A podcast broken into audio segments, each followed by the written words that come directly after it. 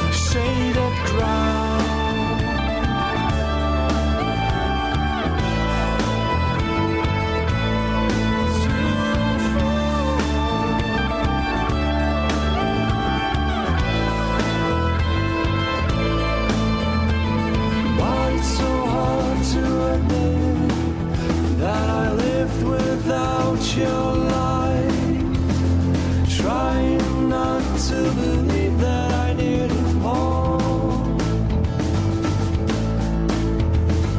Now the bleeding won't stop, for I struggle through the barbed wire, trying not to believe that I need your love.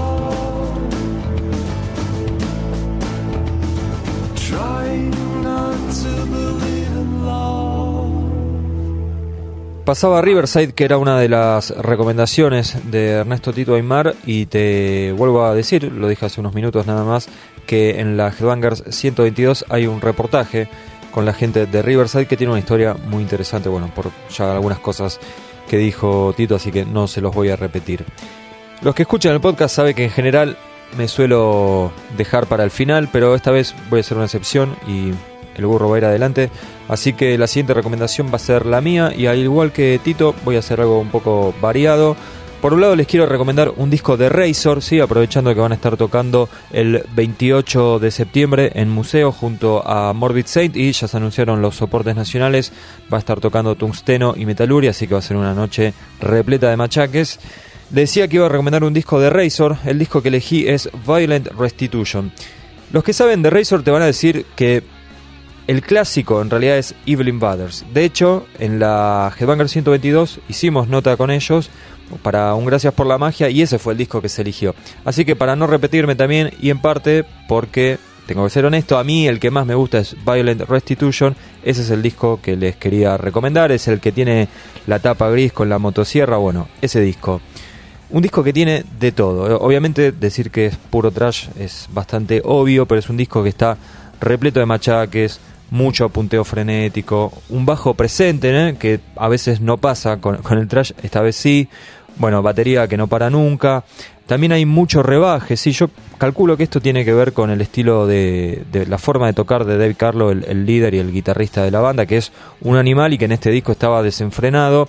También un disco que tiene algunos clichés del género, las típicas eh, risas malvadas, esos gritos infernales, eh, casi marca registrada de Tom Araya. Bueno, de hecho, no sería alocado decir que Violent Restitution es una especie de Slayer tal vez un poco más agresivo, ¿sí? más, más extremo, más pesado. Obviamente esto no, no, llega a ser death metal, pero tampoco, en algunos pasajes tampoco está tan lejos, ¿sí? así que hablamos de un trash bien, bien pesado. Evidentemente algo había en Canadá, ¿no? Porque no fue Razor la única banda del estilo que salió de ahí. Grupos como, como Razor, como Exciter o como Annihilator, por ejemplo, son todos canadienses. Y mmm, lo curioso es que si bien todos tocan trash, todos tenían su personalidad, ¿no? O sea, era algo similar a lo que pasaba con el, con el Big Four, que si bien Metallica, Megadeth, Slayer y Anthrax todos hacen trash, cada uno es muy diferente al otro. Bueno, con los grupos canadienses pasan eso y hay muchos más, ¿sí? Que no, no viene ahora, eh, no es el momento de ponerse a, a, repasar todos los grupos de trash salidos de Canadá, pero evidentemente algo había porque, bueno, es un, país que tuvo, tuvo y tiene muchísimos este, exponentes del género. Así que les repito, 28 de septiembre, el museo junto a Morbid Saint, Tungsteno y Metaluria va a estar tocando Razor y yo recomiendo Violent Restitution. Eso por un lado. Por el otro lado, quería recomendar un canal de YouTube. Posiblemente muchos lo hayan visto o hayan visto alguno de los videos que suben ahí y no le hayan prestado atención. Así que quería parar un segundito y recomendar este canal. Se llama Rock Palast. En realidad el nombre completo es WDR Rock Palast. Es un canal de la televisión alemana y lo que tiene de bueno es que filman los shows completos con un sonido en general bastante bueno y está filmado todo a multicámaras y de forma súper profesional.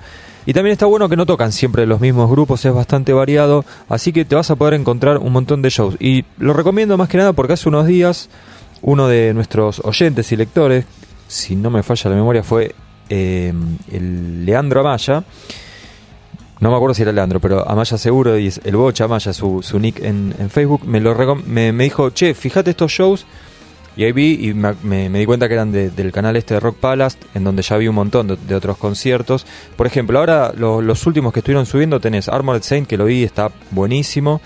El de Night Demon, que es una banda que me encanta, tal vez no está tan bueno, pues está medio rara la mezcla.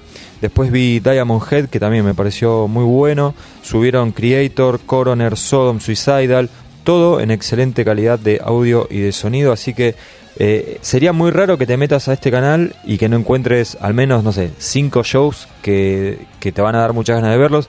Y encima en algunos casos son grupos o que hace mucho que no vienen a Argentina o que tal vez este, nunca vinieron como Coroner, por ejemplo, o no sé, o Diamond Head, de los que estos últimos que habían subido.